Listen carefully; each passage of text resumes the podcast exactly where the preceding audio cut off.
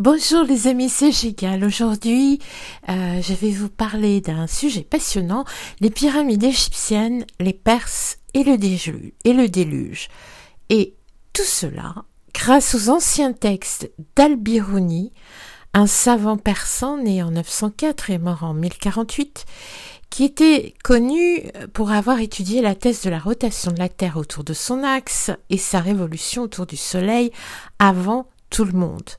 Et surtout, euh, il avait calculé le rayon de la Terre à 6339 km 6.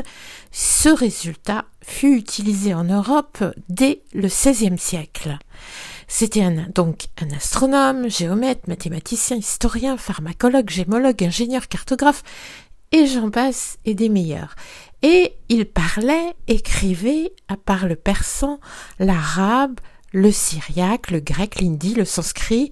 Il a d'ailleurs écrit une histoire de l'Inde qui fait référence et il a traduit aussi le Yoga Sutra de Patanjali du sanskrit en arabe.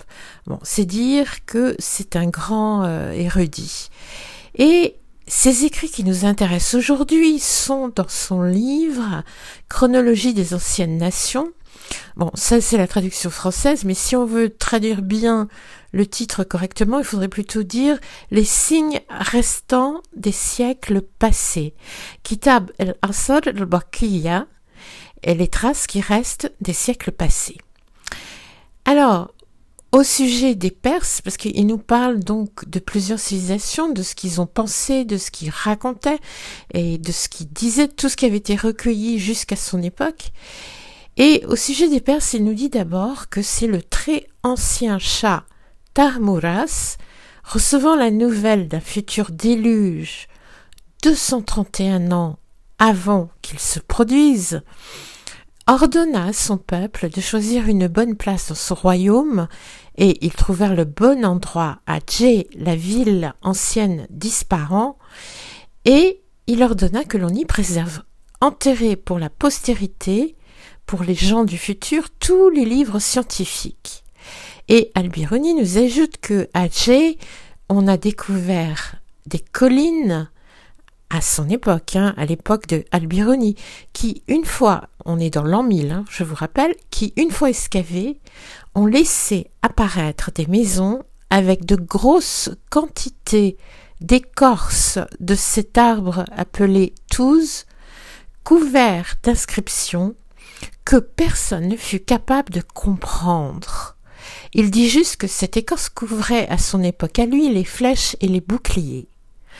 Donc, Albironi ah, nous raconte que ce chat, Tamuras, qui est très très ancien, euh, avait fait la même chose en fait que nos anciens Égyptiens, euh, qui eux, 300 euh, ans avant un déluge, avaient aussi commencé à, enterrer des, documents et beaucoup d'autres choses euh, euh, d'ailleurs euh, dans ou sous les pyramides. Qui est Tarmuras C'est le troisième chat ayant régné sur la Perse, selon Firdaoussi, qui est un très grand poète et écrivain, et son récit dans son récit épique et historique nommé le Chamané, qui veut dire le livre des rois et que Firdaoussi a écrit en 977. Le récit de Firdaoussi, qui est un récit historique où il y a tous les noms des rois de Perse, et le récit part de la création du monde jusqu'à l'invasion islamique de 651. Et donc, Tamuras fait partie de la première période appelée mythique. Il est difficile de dater Tamouras car euh, les livres constituant l'Avesta, puisque ça fait partie de l'Avesta aussi, ont été rédigés entre le 7e et 6e siècle avant Jésus-Christ. On est en pleine euh, euh, la religion masdéenne et ça forme le livre sacré, le code sacerdotal des Zoroastriens, hein, l'Avesta. Et, donc il est très difficile de dater Tarmoras parce qu'il est dans les premiers, le troisième chat de, Perse. Et donc on est en pleine période dite mythique euh, par les historiens qui n'arrivent pas à dater des choses très anciennes. Tamoras aurait créé, entre autres, la ville de Merv, dans le Turkménistan, un site archéologique fabuleux, regroupant plusieurs villes et étant un site patrimoine de l'humanité. Un, site patrimoine mondial de l'UNESCO, patrimoine de l'humanité. Euh, et ce site euh, est absolument fabuleux. Euh, d'ailleurs, je, vous ai mis une photo pour la vignette de ce podcast, pardon, qui représente une de ces villes. Entre parenthèses, l'histoire de Tamouraz est fascinante parce que on y raconte de beaucoup d'histoires de sa lutte contre les démons, et tout l'arsenal magique qu'il utilisait à son époque pour lutter contre eux, parce qu'il semble que son époque dite mythique, euh, les démons, les, les, entités de d'autres euh, d'autres zones, on va dire, étaient encore visibles sur Terre à son époque. Mais retournons à Ispahan. Euh, simplement, j'ai fait cette parenthèse parce que euh, ben, dans les récits d'anciens Égyptiens, on trouve aussi beaucoup de choses comme ça. Retournons à Ispahan et donc Djé, la ville très ancienne de avant Ispahan, sur son site en tout cas. Euh, cette ville est attestée hein, par les textes achéménides. Alors, vous savez, cette, ville, c'est la ville de Merv, hein, et puis euh, la ville de Jai, est attestée par les textes achéménides. Alors, vous savez, les achéménides, c'est cet empire qui avait envahi le Moyen-Orient, l'Asie mineure, la Thrace, l'Afghanistan, le Pakistan, l'Irak actuel, la Syrie, l'Égypte du Nord, l'Arabie, la Palestine et jusqu'à la Libye du Nord. Et oui, l'Égypte du Nord. On va y revenir. C'est pour ça qu'Alexandre le Grand les attaqua et s'est mis à reconquérir pays par pays cet empire, car évidemment c'était un très grand danger pour les Grecs. Et d'ailleurs, Alexandre le Grand les vaincut en 330 avant Jésus-Christ.